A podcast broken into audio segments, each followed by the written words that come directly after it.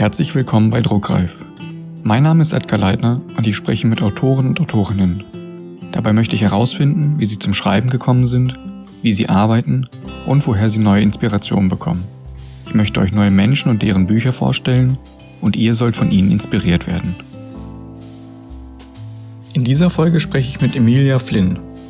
Emilia verriet mir, wie und wo ihr vor 22 Jahren die Geschichte für ihre Bücherei gekommen ist. Sie hat die Saga im Kopf bis zum Ende durchgeplant und lässt sich bis dorthin von ihren Charakteren führen.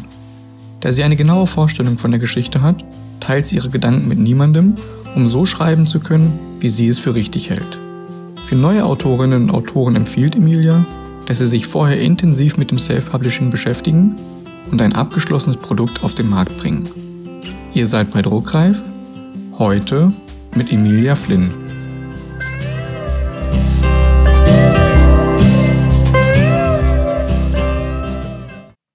Ja, also ähm, ich gehöre nicht zu den Autoren, die äh, immer gerne in ihrem Leben geschrieben haben. Ähm, also gar nicht eigentlich.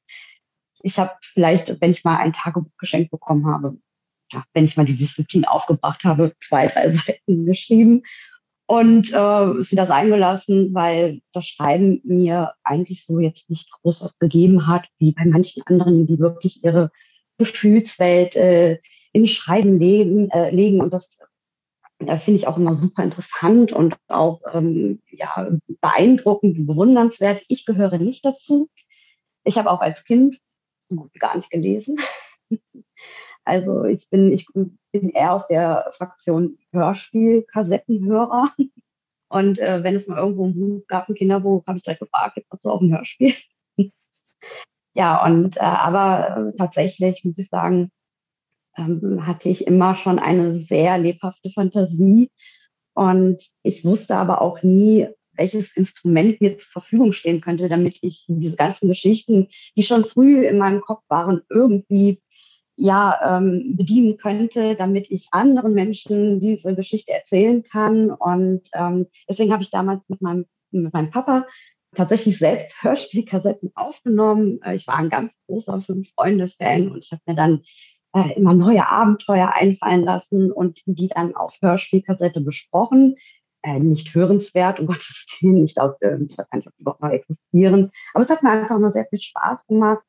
Und ähm, ich war irgendwann mit meinen Eltern im Familienurlaub in Bayern und ich war 14 oder 15 und plötzlich kam diese eine Geschichte in meinen Kopf. Ähm, ich war umgeben von, von Bergen und einem äh, kristallklaren See und äh, diese Geschichte äh, kam mir in diesem Moment. Und äh, es ist tatsächlich die Geschichte von Morgens Hall, ähm, die Geschichte, die ich dann 22 Jahre später dann äh, endlich mal niedergeschrieben habe und auch veröffentlicht. Und ähm, das war natürlich damals noch nicht das, äh, also das Format, wie es heute äh, ist. Also es war doch mehr eine Liebesgeschichte, aber schon immer über mehrere Generationen und Jahrzehnte auch überdauernd. Und ja, das ähm, hatte sich damals so bei mir verankert und ich wusste aber nicht, okay, was mache ich jetzt mit dieser Idee? Ja, und mir blieb nichts anderes übrig, als die niederzuschreiben. Und ich habe mir dann damals von meinem Taschengeld auf dem Trödelmarkt äh, eine Schreibmaschine, eine elektrische gekauft und ich war auch ganz stolz. Und ich dachte so, okay, und jetzt schreibst du das und dann veröffentlichst du diese Geschichte und dann wirst du ganz berühmt und jeder kennt diese Geschichte, weil auch ich immer denke, okay, Autor, das ist so weit weg, das ist wie, als wenn man irgendwie sagt, okay, ich werde Schauspielerin. Ich habe immer jedem erzählt, äh, über 20 Jahre, ich schreibe ein Buch.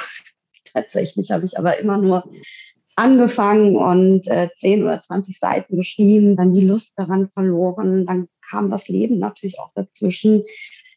Schule, Ausbildung, erste Liebe, große Liebe, erster Herzschmerz, also alles, was man so durchlebt in seiner Jugend.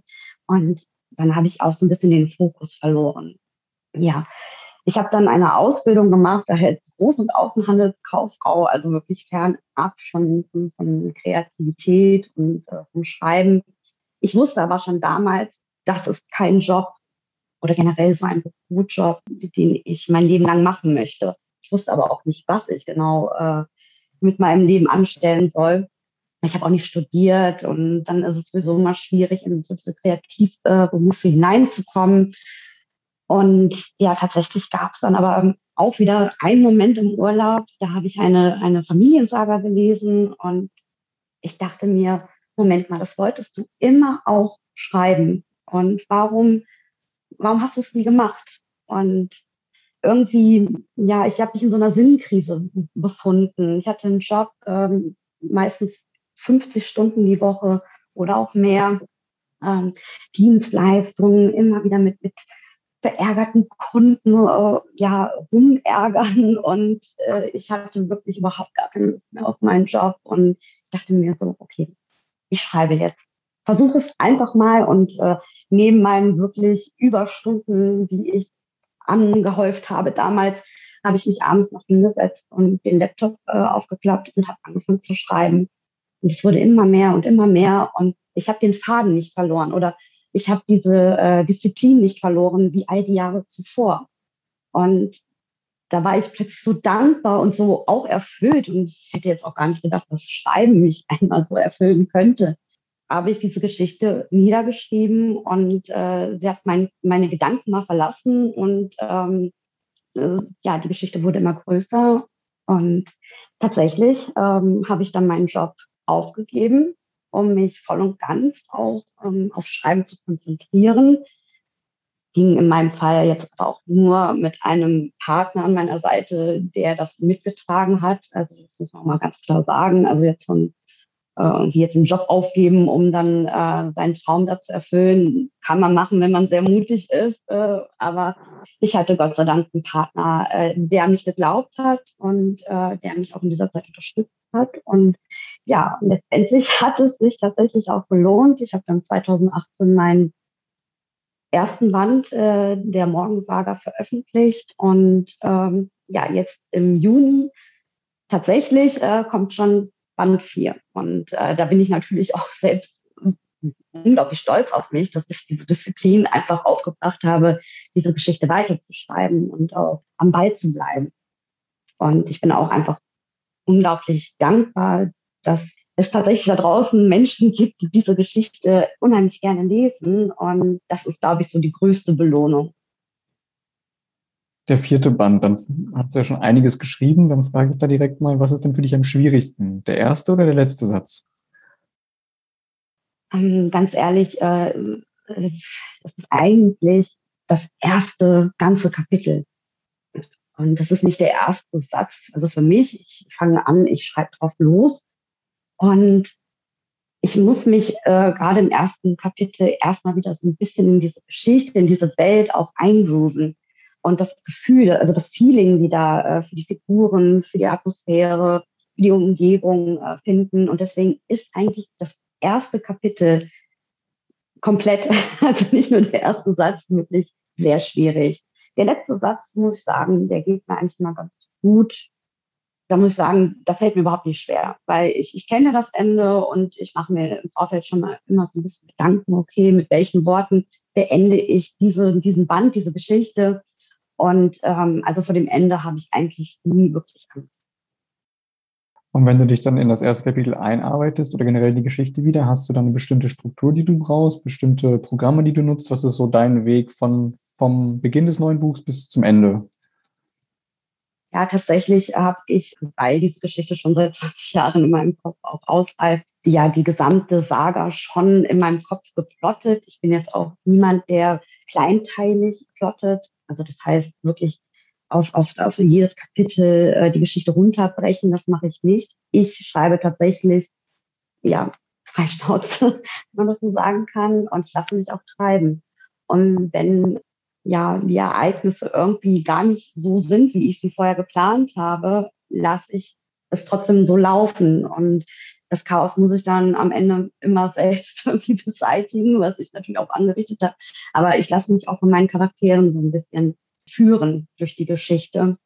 Und ja, deswegen, ähm, ich plotte grob, aber nicht kleinteilig und irgendwann sind 600 Seiten geschrieben und ich bin dankbar, dass ich mich eben von meinen Figuren an die Hand genommen oder dass sie mich an die Hand genommen haben und mich durch diese, durch meine Geschichte gezogen haben. Ja, und äh, es gibt jetzt auch keinen, äh, also ich versuche schon natürlich recht früh morgens zu schreiben. Also das habe ich mir aber auch vorgenommen, nachdem ich äh, meinen alten Job aufgegeben habe, dass ich mich wirklich zwinge, morgens früh direkt an den PC zu gehen, um eben zu schreiben, weil das ist jetzt mein Job. Aber ich muss auch sagen, es gibt aber auch Tage, nee, da wollen irgendwie die, die Sätze nicht so ähm, über die Tastatur fliegen, wie ich es mir wünsche. Dann hat man einfach diese Schreibblockade. Ich bin aber auch ein Mensch, ich akzeptiere das dann auch, dass eben heute es nicht so gut läuft. Ja, dann äh, beschäftige ich mich mit anderen Dingen und ich weiß, am nächsten Tag funktioniert es dann wieder. Und dann ist die Muse wieder da. Hast du denn dann in der Zeit auch ein Schreibziel, was du erreichen möchtest? Also klar, wenn es nicht geht, geht es nicht, aber setzt du dir generell eine bestimmte Anzahl an Wörtern oder gar nicht? Es kommt darauf an, äh, wie nah meine Deadline ist. Also am Anfang äh, habe ich kein Tagesziel. Da lasse ich mich, wie gesagt, treiben. Und wenn am Ende des Tages 3000 Wörter dabei rumgekommen sind, dann war das ein guter Tag. Es gibt auch mal Schreibtage, da habe ich dann auf einmal 5000 Wörter geschrieben. Dann bin ich einfach in diesem Flow. Es gibt aber auch Tage, da sind es dann einfach nur 500. Aber wenn dann die Deadline immer näher rückt und ich merke, oh mein Gott, schaffe ich das überhaupt?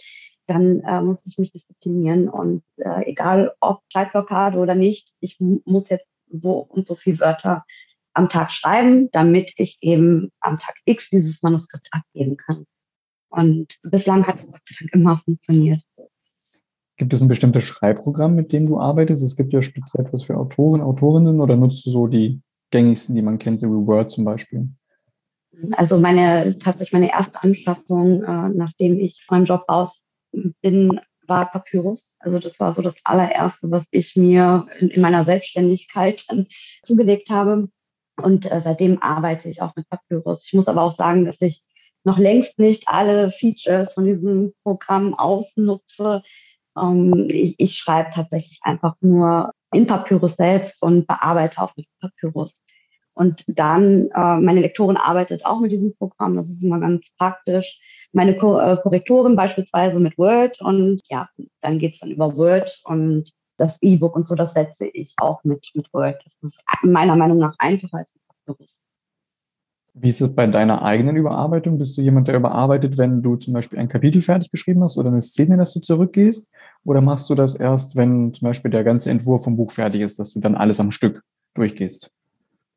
Ja, es kommt drauf an. Also ich schreibe und bearbeite auch gleichzeitig. Allerdings nicht, wenn ich wirklich in einem richtig guten Schreibflow bin. Dann muss ich mich selbst wirklich dazu zwingen, weiterzuschreiben und jetzt nicht den äh, Satz davor verbessern oder, oder schöner nochmal zu formulieren.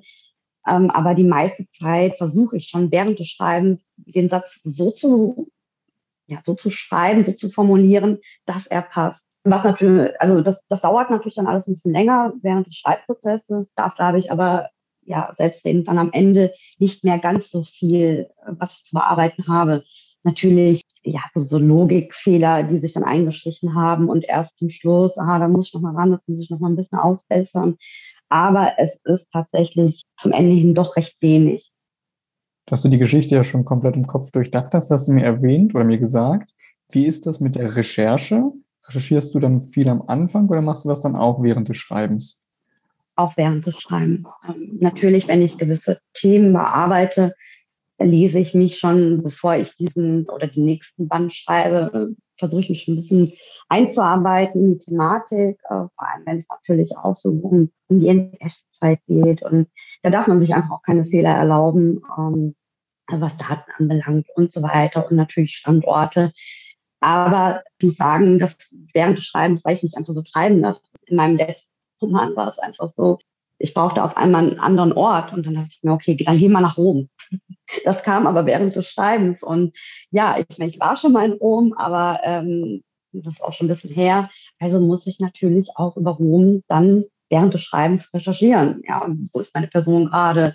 Durch welche Gassen geht sie oder er? Und äh, das kommt dann während des Schreibens tatsächlich. Also ganz oft sogar. Verrätst du mir, was deine größte Ablenkung vom Schreiben ist?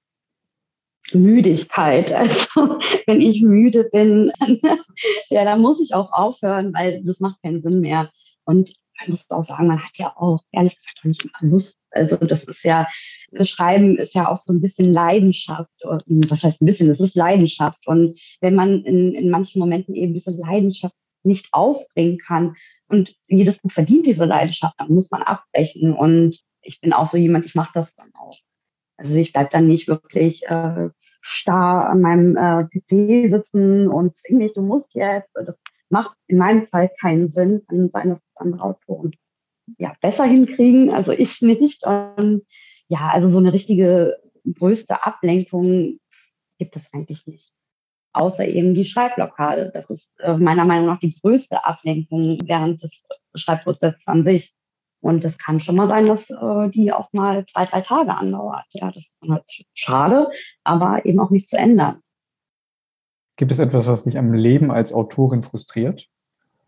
Ja, ähm, ich glaube, das, was mich am meisten und vielleicht ist es auch sogar die Ablenkung, dass man tatsächlich immer wieder nachschaut, habe ich ein Buch verkauft. Das ist wirklich ganz schlimm, äh, gerade so, wenn man neu veröffentlicht hat, aber auch heute noch man muss sagen, das ist einfach jetzt mein Hauptjob und ähm, so unromantisch, wie sich das anhört, muss ich damit Geld verdienen. Und ähm, dann gibt es so Phasen, da läuft es wirklich sehr gut und ja, dann ist man einfach nicht unter diesem Druck. Dann gibt es aber wieder Tage, oh, man denkt, oh mein Gott, äh, das war's jetzt. Was natürlich Blödsinn ist, aber äh, man lässt sich doch sehr viel davon beeinflussen und auch ablenken dann für, für das nächste Projekt wenn man das eine jetzt gerade abgeschlossen hat, man ist in die Veröffentlichung gegangen und man ertappt sich wirklich alle zwei, drei Minuten äh, wirklich auf, auf das Verkaufsdashboard zu gucken. Habe ich was verkauft? Äh, interessiert denn hier kein dieses Buch? Und ich glaube, ähm, ich weiß, dass es auch vielen Autoren genauso geht, man sich davon auch sehr beeinflussen lässt. Und natürlich auch darf man nie vergessen, dass man als Autor eine öffentliche Arbeit abgibt. Ähm, wenn ich an meinen Bürojob denke, also ich musste wirklich nur äh, meinem Chef Rechenschaft ablegen und ja, wenn ich mal einen Fehler gemacht habe, dann habe ich halt einen Fehler gemacht. Oder wenn meine Arbeit nicht gut war, dann habe ich vielleicht mal einen auf den Deckel bekommen und äh, dann war gut. Aber äh, wenn man ein Buch veröffentlicht, ist das eben eine öffentliche Arbeit, die jeder bewerten kann. Und schlechte Rezensionen, ähm, die natürlich dann auch äh, ein Autor frustrieren. Mittlerweile kann man das ein bisschen besser differenzieren alles, aber äh, ich muss sagen, als ich so den, den ersten Band rausgebracht habe und da kam so nach zwei, drei Wochen erste schlechte Bewertung, das hat mich doch schon, ja, ich will nicht sagen frustriert, äh, traurig gemacht. Äh, das ist vielleicht so ja, ein besserer Ausdruck für, für die Gefühle, die man dann hat als Autor. Und aber tatsächlich, und das sagen ja auch wirklich viele, ähm, darüber kommt man hinweg tatsächlich. Und irgendwann weiß man, okay, egal was man veröffentlicht, es wird immer jemanden geben, der eben das, was du da geschrieben hast, einfach nicht toll findet. Und das ist auch in Ordnung, aber das muss man sich natürlich erstmal klar machen. Und ich glaube, das kann man auch wirklich tatsächlich nur, wenn man schon mal so zwei, drei Bücher veröffentlicht hat, um in diese ja, ich will nicht sagen, Egalhaltung äh, zu verfallen, weil manche Kritik ist ja auch berechtigt und äh, die muss man sich dann auch vielleicht auch mal, ja, zu, ja auch mal annehmen. Ähm, aber es wird besser. Also mittlerweile, okay, schlechte Rezension, naja, so ist das halt. Aber es ist halt diese öffentliche Arbeit und damit muss man, glaube ich, auch klarkommen können. Gibt es ein Thema, über das du nie schreiben würdest, vom jetzigen Standpunkt aus? Dark Romance, glaube ich. Oder auch ja, so diese New and Young Adult äh, Geschichten. Ich glaube, dass ich mich auch so ein bisschen mit, mit ich glaube, Liebesromane wäre auch nicht so mein Ding. Meine Geschichten, die sind sehr schicksalsbelastet und ähm, auch manchmal sehr düster. Und ich glaube, ich könnte jetzt nicht so eine ganz locker flockige äh, Liebesromanze schreiben, ähm, die äh, an irgendeinem kleinen Café am Meer oder so spielt, das äh, wäre, glaube ich, nicht mein Genre. Aber könntest du dir vorstellen, in einem anderen Genre zu schreiben? Es gibt ja einige Autoren, Autorinnen, die sagen, dass man das nicht tun sollte. Man sollte nur in einem bleiben. Wäre ich jetzt zu diesem Zeitpunkt noch nicht bereit, in einem anderen Genre zu schreiben. Ähm, ich mag natürlich auch gerne ja, Thriller. Äh, das, also ich glaube, das ist so das Genre, was mich noch so am ehesten für mich selbst als Autorin interessieren würde. Aber ich glaube, ich hätte ein bisschen Angst, äh, in, in andere Rubriken hineinzutrauen. Ja, ähm, aber man muss es vielleicht einfach mal ausprobieren und man merkt ja, glaube ich, auch während des Schreibens, okay, wird das was? Oder langweilt man sich vielleicht auch selbst als Autor. Ja, dass man sagt, oh, nee, das ist irgendwie reizt mich gerade selbst nicht. Und wenn man äh, dann auch ehrlich zu sich selbst ist, dann auch sagen, okay, äh, ich gehe wieder zurück zu, ja, zu dem, was ich äh, beherrsche. Und man muss es vielleicht erstmal ausprobieren. Aber bislang äh, ist das bei mir noch kein Thema. Wie ist das bei dir? Teilst du deine Gedanken während des Schreibens mit anderen? Das heißt, dürfen andere Leute bestimmte Szenen, Kapitel sehen, hören? Oder geht Überhaupt es erst? Okay.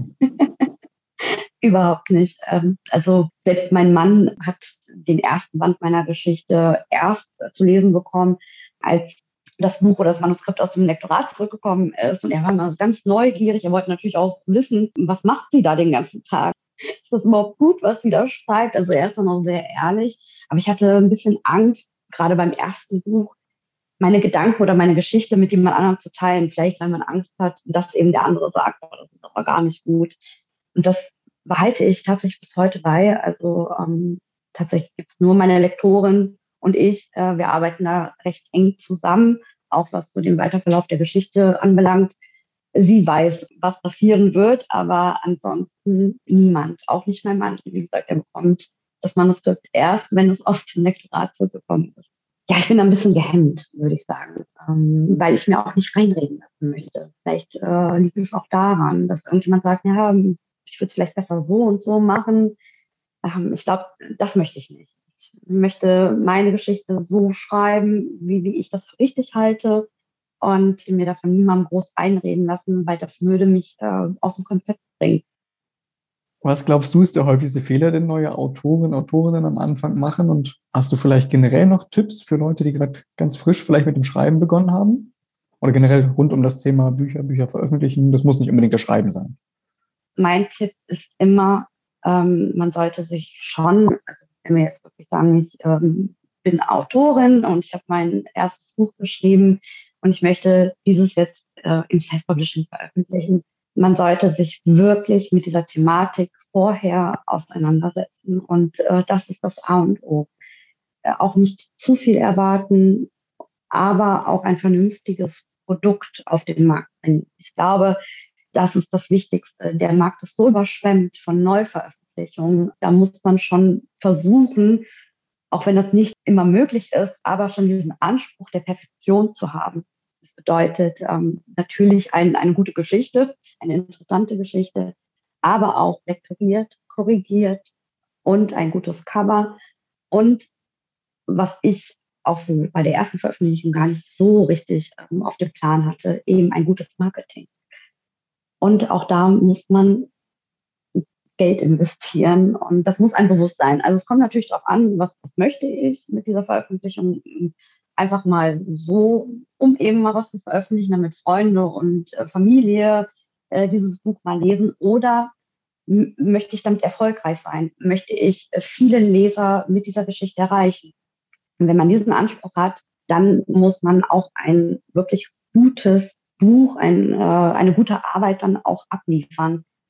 Leser sehen das, wenn ein Cover beispielsweise self-made ist. Ja, äh, ich meine, dafür gibt es Grafiker, die eben diese Cover gestalten. Das, das sieht der Leser. Und ja, Verpackung ist leider auch fast alles in unserer Welt. Also das sind so Dinge, die muss man einfach wissen, wenn man sagt, okay, ich möchte ein Buch veröffentlichen.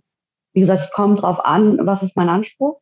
Aber wenn man eben diesen Anspruch hat, erfolgreich damit auch oder auch damit weiterarbeiten zu können als Autor, Autorin, dann äh, wirklich nur, ja, indem man auch tatsächlich leider ein bisschen Geld investieren muss. Und ich glaube, das könnte ich mir vorstellen, dass viele Autoren gar nicht so auf dem Schirm haben, was so ein, ein Buch kostet.